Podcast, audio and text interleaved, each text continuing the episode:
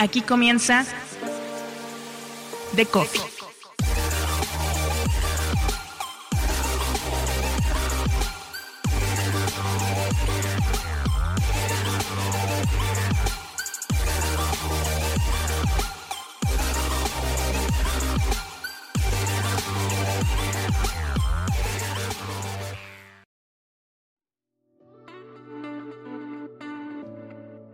No tendría que sorprendernos, es en realidad lo que tendría que hacerse. Presentar historias y contenidos como la gente los consume, pero hoy los medios se parecen mucho a los diarios que leemos desde hace siglos y poco, muy poco, a lo que vemos en redes sociales.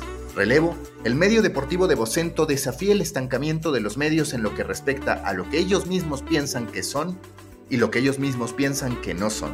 Se atreve a lanzar un diseño que hace que su sitio se consuma como en TikTok, que los periodistas luzcan como creadores y que los usuarios decidan qué velocidad les gusta para consumir sus historias. Es Germán Frasa, director de producto de Relevo. Yo soy Mauricio Cabrera y este es The Coffee, episodio 31, temporada 4. Comenzamos. Nuevo episodio en The Coffee, no necesariamente nuevo invitado porque ya Germán Frasa había estado con nosotros para hablar del nacimiento de relevo. En aquel momento tenía unas cuantas horas de vida de haber nacido de relevo en Twitter, en Instagram, en TikTok, pero resulta que ahora ya también están en Twitch y sobre todo recientemente con el rediseño de su página web, yo ya escribí al respecto, me parece un acierto como mínimo la experimentación, como mínimo el verse distinto y claro, sobre todo para la audiencia con una propuesta que se acerca mucho más a aquello que conecta con lo que muchas veces hacemos los seres humanos hoy en día, que es estar en TikTok, que es estar en Instagram Reels, que es estar en YouTube Shorts. Así que bienvenido, eh, Germán. Cuéntame cuál fue el proceso para dar con este nuevo diseño de relevo, porque habiéndome tocado participar en este tipo de procesos, pues muchas veces vas por distintas avenidas, luego te das cuenta que quizás algo que tú pensabas mejor no entra en esta instancia, lo cambias. ¿Cuál fue ese proceso para decir, hagamos esto que resultó el nuevo relevo.com? Gracias Mauricio por la invitación y te diría que el, proceso es exactamente el mismo que guió nuestra implantación en redes sociales. Eh, todo parte de una investigación con usuarios, de una serie de encuestas online que hicimos con fans del deporte en España y de entrevistas eh, largas, personales, con 50 fans del deporte de diferentes edades, tanto hombres como mujeres, para entender qué necesidades insatisfechas había. Y ahí fue donde surgió el tema de que, eh, digamos, había ciertos segmentos que se encontraban claramente insatisfechos. Uno tiene que ver con millennials que rondan los 30 años altos, los primeros 40, que están un poco desengañados con la prensa deportiva digital, la digamos la tradicional, la que encuentran habitualmente, y, otro que tiene que ver con, los, eh, con la generación Z, que directamente ya ni siquiera visualiza el tema de los medios como un problema. Viven en las redes sociales y se informan ahí. Entonces decidimos que esas iban a ser nuestras cabeceras de playa, tanto en el trabajo de redes sociales como en el desarrollo de la web. Es decir, productos creados para intentar enganchar sobre todo a esos dos grandes grupos, millennials desencantados y un, grupo de gente joven, menores de 24 años, que sienten que, que se pueden informar y vivir tranquilamente en las redes. Entonces el despliegue en redes estuvo guiado por eso, digamos, buscamos más a la generación Z con nuestra presencia en TikTok y en Twitch y trabajamos un poco más el acercamiento a los millennials en Instagram y en, y en Twitter. Por supuesto que hay mucho solapamiento de, de edades y de segmentos, pero digamos que básicamente los focos estaban ahí. Y la web exactamente lo mismo. Entonces, eso es lo que nos llevó a, a, pensar en importar del mundo de las redes ciertos patrones mentales, patrones de diseño, patrones de navegación, y ahí apareció claramente en la conversación con redacción, con el equipo comercial, con producto, con tecnología, la posibilidad de llevarnos a la portada el concepto de scroll a la TikTok para ir visualizando los temas del día. ¿no? Entonces, básicamente fue eso. Por eso hablamos de una web de dos velocidades, que tuviera un, formato de información rápida para entender qué está pasando en el mundo del deporte, con unos pocos swipes hacia arriba, te enteras de lo que está pasando, de una manera además muy audiovisual, muy explosiva. Y si quieres profundizar, hay un segundo nivel de la web, con artículos, con resultados deportivos, que es más convencional, pero que está optimizado para una lectura sin interrupciones. Digamos, las interrupciones típicas que te encuentras hoy, fruto del clickbait, de los enlaces relacionados, de que parece que no queremos dejar que el usuario termine de leer el artículo, eh, nos hemos propuesto que el usuario pueda leer el artículo hasta el final, ¿vale? tratando de bajar un poco el ruido publicitario, eh, de no distraerle y de permitirle que llegue hasta el final. Entonces, básicamente la, idea de la web es esa, dos velocidades, una rápida de, lectura de, pantallazo de la actualidad y otra de lectura lenta del material que produce nuestra redacción, que por supuesto tiene, se lo merece, ¿no? porque tiene muy buena calidad. Y que conecta con algo que yo había escrito, con algo que pienso que es este funnel de inmersión a las historias, que es como me gusta llamarle. Esta parte, digamos, en la que el periodista tradicional muchas veces se siente agraviado porque dice, cómo la gente ahora piensa que se informa con un video de 30 segundos, de un minuto o hasta de tres minutos. Pero yo en cambio lo veo como, esa es quizás la forma de que vamos a lograr que la gente se interese por saber más de algo y ese saber más de algo puede ser ya no ese video de tres minutos, sino como tú lo dices, una noticia o un video más largo o incluso una serie documental. Y me gusta que ustedes manejan estos dos tiempos que hablando de extensión, pues en su momento pueden ser hasta cuatro tiempos, digamos, el de una nota informativa, el del video corto que ya mencionaste, el de un video un tanto más largo y el de, por decir cualquier cosa, una película o algo por el estilo. Es decir, ustedes están atendiendo estos dos tiempos que de otro modo quedan un primer tiempo de descubrimiento en TikTok, particularmente, o en Shorts, que también está creciendo muchísimo, más allá de que ustedes todavía no ejecutan ahí, y luego el consumo. Entonces, ustedes, ¿qué métrica van a estar considerando a ese respecto sobre la funcionalidad, digamos, de ese primer tiempo o primera velocidad y su traslado a la segunda, a la noticia? ¿Cómo lo van a estar evaluando? Porque sin duda será de las conclusiones importantes una vez que ya tengan las métricas, digamos, suficientes. Tiempo. Nuestra unidad de medida es el tiempo. Para todo. Mm, tanto para la gente que queremos establecer un hábito de consumo de esos TikToks de portada, que por cierto nosotros internamente los llamamos relevos, ¿no? A cada una de esas noticias que aparecen en pantalla los llamamos relevo. Entonces estamos perfectamente en paz con la posibilidad de que haya una masa importante de usuarios que simplemente vengan a nuestro site para recorrer esos 30 o 40 relevos que les vamos a presentar cada día. Em, y también estamos en paz con usuarios que busquen una, lectura más profunda, ¿no? más reposada del segundo nivel de contenidos de la web. Y tanto para unos como para otros, lo que estamos haciendo internamente es un esfuerzo de reeducarnos y, centrar, eh, imaginar que, digamos, históricamente los medios de comunicación se vieron como fabricantes de páginas vistas, pues nos hemos conjurado para pensar en relevo como una fábrica de minutos. Pensar en cada artículo, en cada vídeo, en cada relevo de portada, cuánto ha contribuido a esa, eh, a esa capacidad de atraer la atención de la gente y que se quede. Me gusta mucho la métrica del tiempo porque en el fondo está combinando las dos métricas que interesan, que son el volumen y el engagement. Vamos a tener seguramente artículos en los que haya más usuarios quedándose menos tiempo y artículos en los que haya menos usuarios quedándose más tiempo. Eh, los dos están bien, aunque siempre vamos a tratar de pendular a una mayor permanencia por artículo. Puede ocurrir que por la actualidad informativa haya temas en los que no necesariamente sea así. Entonces nos parece una, unidad de medida que tiene, tiene su propia belleza, ¿no? Esconde los dos grandes objetivos que perseguimos como medio digital y, le simplifica mucho el trabajo al redactor de entender si lo está haciendo bien o no. ¿no? Haciendo el análisis diario, pensando en minutos, nosotros vamos a, mirar el ranking del día anterior, bueno, lo estamos haciendo ya eh, a partir del, lanzamiento, y podemos decir, eh, a ver, esta noticia ha generado 15.000 minutos. Vale, pues los ha generado en función de qué. ¿Ha tenido suficientes usuarios? No. Bueno, ¿cómo podríamos haber mejorado la exposición, la disponibilidad de ese artículo en redes sociales, en su estructura SEO, en su visibilidad en portada, para maximizar ese volumen? Y si tiene una cantidad de usuarios que nos parece adecuada para nuestros estándares del momento, entonces tenemos que pensar, ¿la permanencia media del usuario ha sido la que esperábamos? Y si no lo es, ¿por qué? ¿Qué le ha faltado? Este artículo pedía multimedia y no supimos ponerlo. Necesitaba más datos y no los aportamos, eh, no era lo suficientemente largo y bien estructurado como para una lectura hasta el final. Entonces queremos ejercitar esa, intuición, ¿no? esa reflexión sobre el contenido que se acaba de publicar para ir aprendiendo, recibiendo las señales, siempre enfocados en, una, en una, lucha por construir eh, minutos y no tanto clics. Para cuando estamos grabando esta plática, pues lleva por ahí unas 36 horas al aire el nuevo sitio de relevo. ¿Cuáles han sido los primeros números que te han llamado la atención, si es que ya tienes algún tipo de lectura, pues a partir de la data con la que cuentas? Sí, yo diría, esta pregunta la hacen mucho aquí también internamente en Vocento, ¿no? ¿Cómo va? ¿Qué está pasando? Y, lo que les decimos a todos es, eh, es un bebé y está muy sano.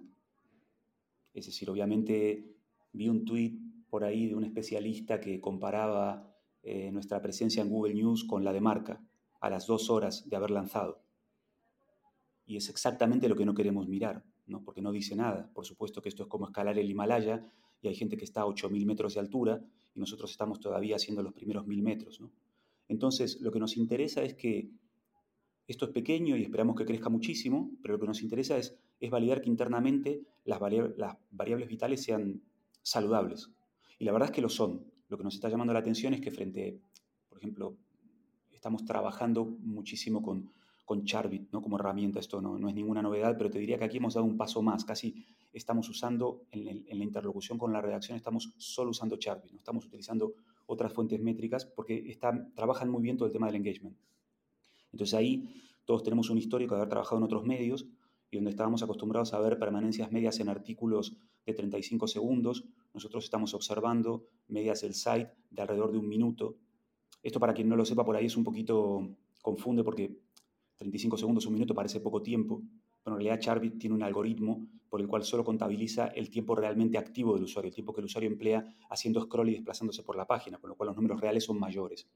Pero por razones técnicas que son difíciles de, explicar, eh, en el fondo la medición del tiempo puro es muy complicada.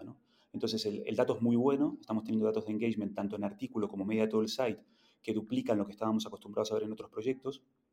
Estamos viendo unas recirculaciones desde portada de artículos comparables a, los de, medios tradicionales muy establecidos y estamos viendo un porcentaje de tráfico de portada de un 40% sobre el total, que nos parece tremendamente saludable. Entonces estamos muy contentos con que en el pequeño núcleo de fans que estamos empezando a traer, eh, los comportamientos son como los que queremos tener cuando seamos un medio más grande. ¿no? El desafío es ese, es cómo mantenemos estos niveles a medida que vamos añadiendo capas de contenido y vamos atrayendo nuevos usuarios.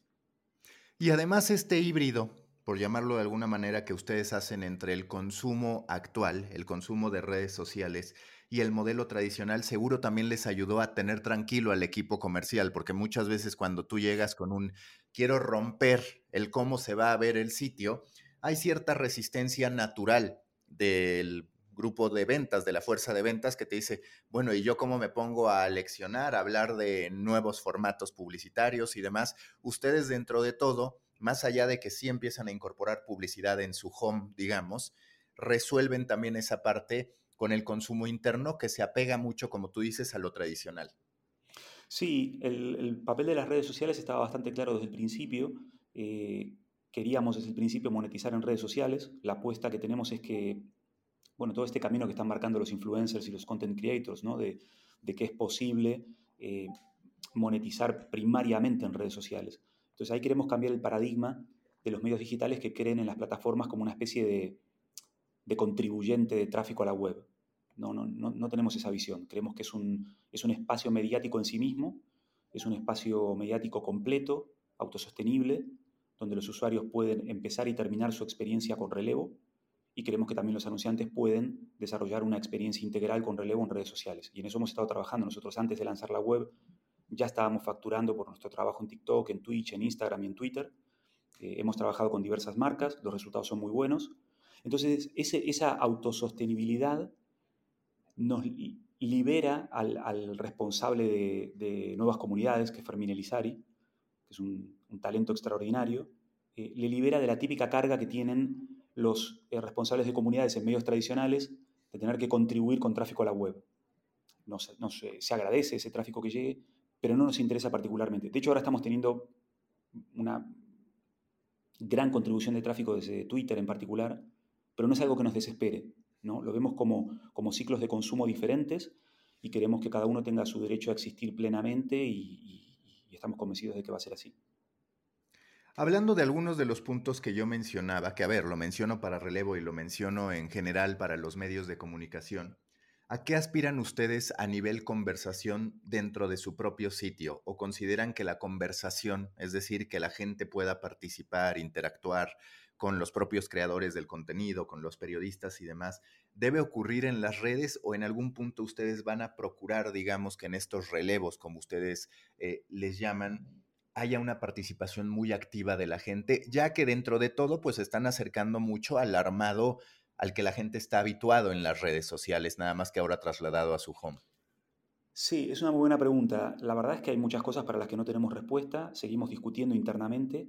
La respuesta corta y oficial hoy es que la conversación la mantenemos con los usuarios en las redes. Llevamos cuatro meses previos al lanzamiento de la web, donde hemos desarrollado unos más de 300.000 seguidores en las cuatro redes sociales en las que estamos con un nivel de conversación yo creo bastante interesante, eh, intenso pero, pero no tóxico, que es una cosa que nos importa mucho. Y, creo que vamos a ir creciendo en participación. Bueno, si miras ahora mismo la web verás que ni siquiera hay registro de usuario. Exacto, sí, sí. Ni hay comentarios, ¿no? Entonces esos pasos los queremos ir dando con mucho cuidado, haciendo mucha investigación con usuarios previa, mucho testing, hasta estar seguros de que los pasos son correctos. Sentimos que tenemos un producto limpio, claro, fácil de consumir y, no queremos equivocarnos. Y ya sabes lo que son el 99% de los sistemas de comentarios en los medios legacy, ¿no? Entonces no, queremos reproducir eso. Entonces no, nos cerramos a la posibilidad de introducir interacciones como la de los comentarios, pero el tiempo dirá y lo haremos con mucho cuidado. Mientras tanto están las redes sociales e invitamos activamente a nuestros usuarios a que, a que cuando un artículo les llama la atención o les indigna o, o quieren complementar algo, lo hagan en las redes. Es posible que vayamos creciendo primero en la web con interacciones menos articuladas, digamos, del tipo likes o shares, que nos permitan ir leyendo intereses y de esa forma reagrupar nuestro contenido para dar servicio al usuario. El tema de la, de la interacción comentada, ¿no? de, que el usuario escriba y se manifieste, ahora mismo nos sentimos más cómodos trabajándolo en redes. Hace rato hablabas de Google News. Siempre en, en, los medios habituados a básicamente la medición de Comscore está este tema de ¿Cómo vas a atacar SEO? ¿Esto me va a afectar en SEO? Todas las preguntas que surgen. ¿Ustedes cómo atajaron, digamos, este dilema de qué tanto priorizar el SEO, qué tanto no desatenderlo y poder salir con este producto, entendiendo el valor que tiene pues la adquisición de usuarios, sobre todo cuando no tienen una estrategia tan fuerte de adquisición de tráfico desde redes sociales, pues entonces Google se hace importante y obviamente el tráfico directo, ¿Qué tipo de conversaciones tuvieron al respecto y cuál fue la conclusión sobre el lugar que juega SEO para relevo? Para nosotros el SEO, que obviamente es importante, es un elemento a posteriori a la estrategia editorial. Es decir, aquí hay una visión de producto, hay una certeza a partir de las conversaciones que hemos tenido con usuarios acerca de que hay un espacio para cubrir el deporte que no se está cubriendo en este momento, que hay un agotamiento respecto de la forma tóxica en la que se cubre el deporte en la mayoría de los medios tradicionales, que hay una saturación, un cansancio respecto de la saturación publicitaria, que, los fans de los medios tradicionales ven con indignación la proliferación del clickbait, que ven cada vez más a los medios deportivos como medios generalistas con redacciones de con secciones de deportes hipertrofiadas, ¿no? Entonces nosotros ese espacio lo vemos claro y es una agenda editorial que precede al SEO. O sea, sabemos cuál es la agenda, qué temas queremos tratar y sabemos que esos temas son importantes para los usuarios. Sabiendo eso, nos sumergimos en el mundo del SEO para ver cómo logramos visibilidad para esto. Lo que no estamos dispuestos a hacer es el proceso inverso, es decir, pedirle a Google que nos construya nuestra estrategia editorial. Eso no lo queremos, ¿no? Y sabemos que es muy fácil, ¿no? Google es como ese monstruo que tú lo miras en la cara y, te hipnotiza. Entonces, lo que, lo que no queremos hacer es estar buscando los temas de la mañana para ver si, hay que salir corriendo a escribir un artículo de tres párrafos sobre eso. En esa lucha no estamos.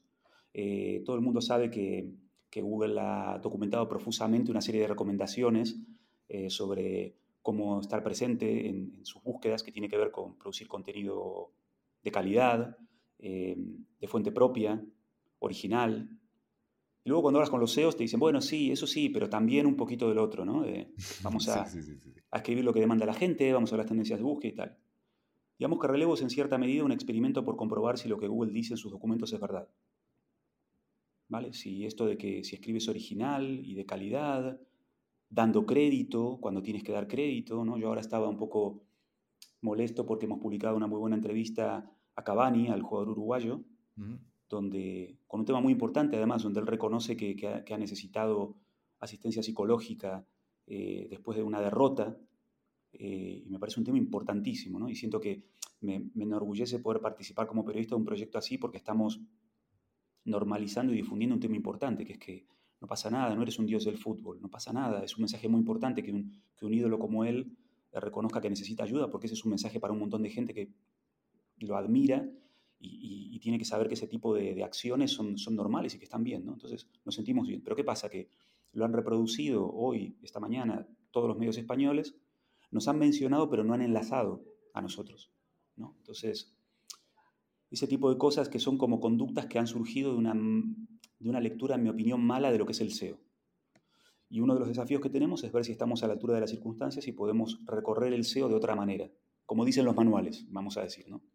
no, y yo, y yo, te diría, yo te diría, no es solamente eh, pensar en el, en el SEO o no pensar, sino vivimos en un ecosistema en el que, por ejemplo, la Web3 habla de cómo reconocer cada vez más a los creadores y yo he escrito sobre eso y te encuentras con medios de comunicación que no hacen aquello que saben qué es lo que verdaderamente puede servirle a ese autor original de una pieza, porque es bueno, si tú no me enlazas, no espero que el usuario, después de haber visto que tú casi casi retomas toda la nota, encuentre la nota por sí mismo yendo a Google.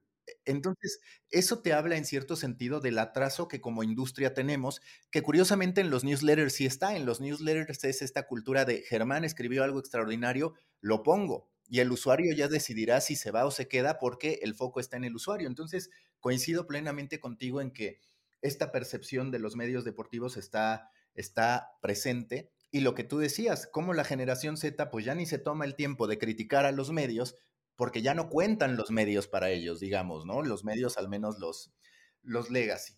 Han pasado cuatro meses de su lanzamiento, poco más de cuatro meses. Para efectos de digital, podríamos decir que es un año de la vida real. Te aprendes mucho en cuatro meses. ¿Ustedes qué aprendieron? ¿Qué sí les funcionó? Y sobre todo, ¿qué no les funcionó? ¿Qué han ido ajustando en el camino, digamos?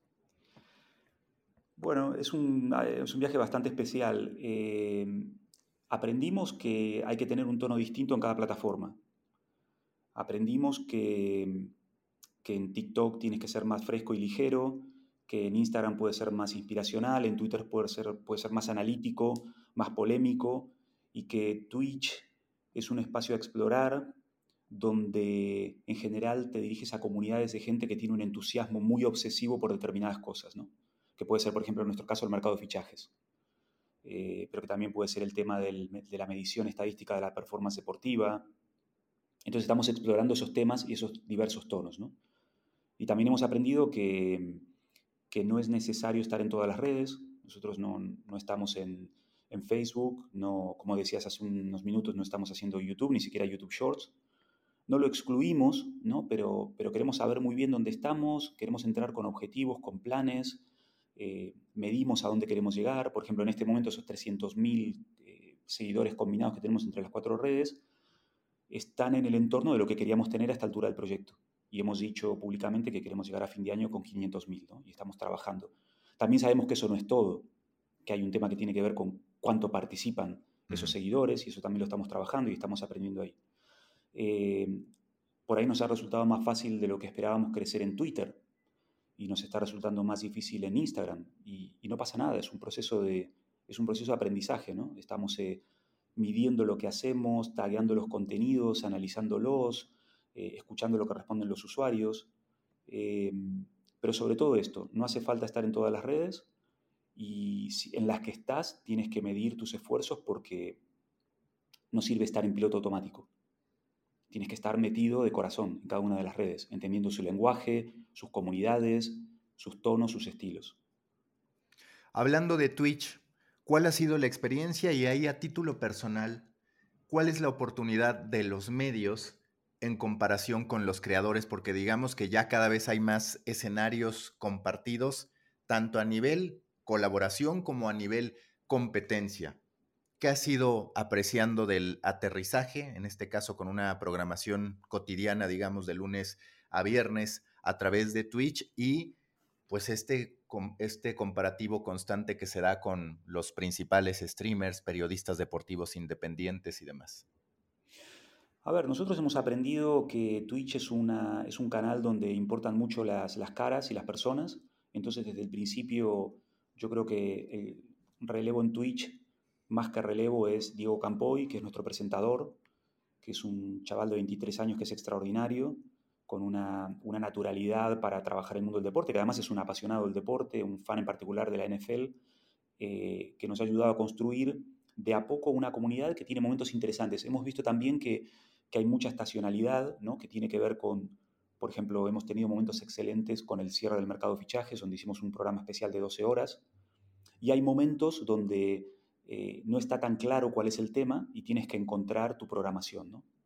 Eh, y estamos haciendo ese aprendizaje y trabajamos con, con creadores de contenidos. Por ejemplo, en España eh, colaboramos, colaboramos, con Spursito. Em, ahora en este momento en el que el mercado de fichajes no es tan fuerte, estamos trabajando opciones que tienen más que ver con, con los videojuegos de deportes, con temas de, de, análisis de datos. Tenemos un departamento de, de visualización de datos que está muy enfocado en todo lo que es performance deportiva, estadísticas que salen de los partidos. Entonces estamos explorando esos espacios. Em, tengo que decirte que desde lo personal es la red que, a mí como individuo, ¿no? no al equipo, que a mí más me cuesta, ¿no? es en la que me cuesta más situarme, entenderla. Pensé, en, el principio pensé que iba a ser TikTok, pero al final no es así. por la razón que sea, lo he incorporado con más naturalidad. Twitch es raro porque por un lado tiene atributos que te hacen acordar de la televisión antigua, pero por otro lado tiene esta cosa de, guerrilla donde, como tú dices, un, individuo solo eh, multiplica el engagement que puedes lograr, lograr con una marca, ¿no? Entonces, eh, tiene esa combinación de antiguo y de moderno que es un poco desconcertante. Eh, nosotros hemos tenido momentos muy buenos, otros no tanto, y ahora estamos en un proceso de, evaluación, de revisión, de ajuste, ¿no? de pensar nuevos temas.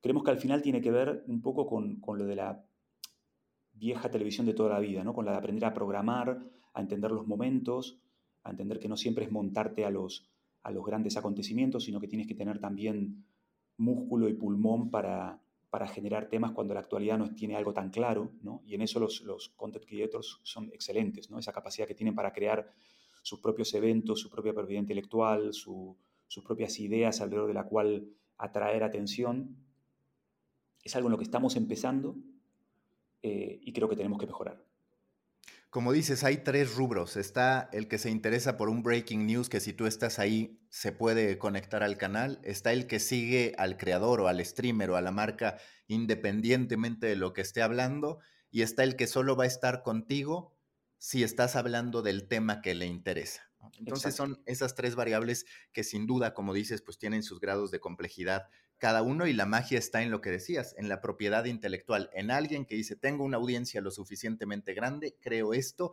y se convierte en una IP por sí misma. Entonces, coincido contigo. Ya para cerrar, ¿qué viene para el Mundial? ¿Qué sorpresa me puedes anticipar para el Mundial? Y digo, más allá de sorpresa, ¿qué esperas para el Mundial? Que sin duda será una batalla muy interesante entre el clickbait, entre estos momentos de streaming de la televisión personal, digamos, a través de Twitch y TikTok. Me parece que esas tres serán las, las principales batallas, digamos, durante el Mundial, cada uno con sus intereses y objetivos. Estoy totalmente de acuerdo con las prioridades que marcas. Eh, el tema clickbait para nosotros nos hemos comprometido públicamente a no crecer por ese lado, entonces tenemos que hacerlo, es así, creemos que es así, entonces no vamos a trabajar esa línea. Eh, Creemos que es una gran oportunidad para Twitch. Eh, vamos a enviar un equipo de cinco personas a Qatar, entre ellos un productor multimedia. Por ahí cinco personas, no, sé, a algunos les sonará muy impresionante, a otros no. Em, pero llevamos a nuestro, a nuestro content creator, a Diego Campoy, al presentador de Twitch. Em, llevamos también a una de nuestras eh, especialistas, chicas en temas de, fútbol, eh, y llevamos a dos periodistas más experimentados, entonces yo creo que vamos a conformar un equipo muy bueno, muy variado, eh, y vamos a intentar producir contenido para todas estas diferentes plataformas en las que estamos, con todos estos diferentes tonos que estuvimos comentando. Eh, en cuanto a desarrollo de producto, estamos trabajando bastante la forma de narrar los partidos de fútbol en directo, ¿no? Este tema, cuando digo narración de fútbol me refiero a, a las narraciones en texto, ¿no? las, las, que van relatando minuto a minuto lo que está ocurriendo, que es un tipo de contenido em, sorprendentemente perdurable eh, en el mundo digital. Eh, existe hace, vamos, desde que yo empecé en esto hace 25 años y me asombra verlo todavía ahí sobreviviendo, em, pero creemos que se le puede dar una vuelta de tuerca, que le falta, que le falta una mirada nueva, entonces esperamos eh, lanzar para el Mundial una una nueva aplicación de seguimiento de, partidos en directo, eh, que va a ser nuestra principal apuesta desde el lado de producto y luego a nivel de contenido es lo que te comentaba, con una presencia importante allí, eh, con mucho foco en lo que vamos a producir para Twitch y para los otros canales sociales en los que estamos. Este que decías del minuto a minuto, que sí, desde el nombre ya se escucha viejo porque ahora no te sorprende la idea de algo minuto a minuto. De hecho, hasta dices, se están tardando en cómo publican. Exacto. Eh, ¿Va a ser una aplicación o lo dijiste como un modo de, decirlo simplemente? No, no, usé la palabra en su sentido más amplio. No, eh, es un, va a ser en un entorno web por ahora. Eh, eh, vamos a empezar a trabajar, ahora que hemos lanzado la web, vamos a empezar a trabajar más a fondo con el tema de, una app que queremos. Si tú miras nuestra interfaz, mucha gente nos lo ha dicho. Esto es una app encapsulada en un entorno web. Entonces, efectivamente es así. Vamos a empezar a trabajar ahora en una interfaz app que seguramente incorporará estos temas de, directos que te estoy contando. También incorporará este modelo de navegación TikTok de portada que hemos lanzado en la web. Pero tenemos todavía un, par de meses de trabajo por delante para esto. Listo, Germán, muchísimas gracias. Ojalá podamos hablar después del Mundial, idealmente con mejores noticias para México que para Argentina, que para España y demás. Pero Difícilmente, también lo reconozco. No, no, no soy muy optimista de la selección mexicana. Ya veremos qué pasa. Muchísimas gracias, Germán. Ojalá que sean noticias buenas para todos. Muchas gracias, Mauricio, por estar aquí. Hablamos cuando quieras. Un abrazo grande. Gracias.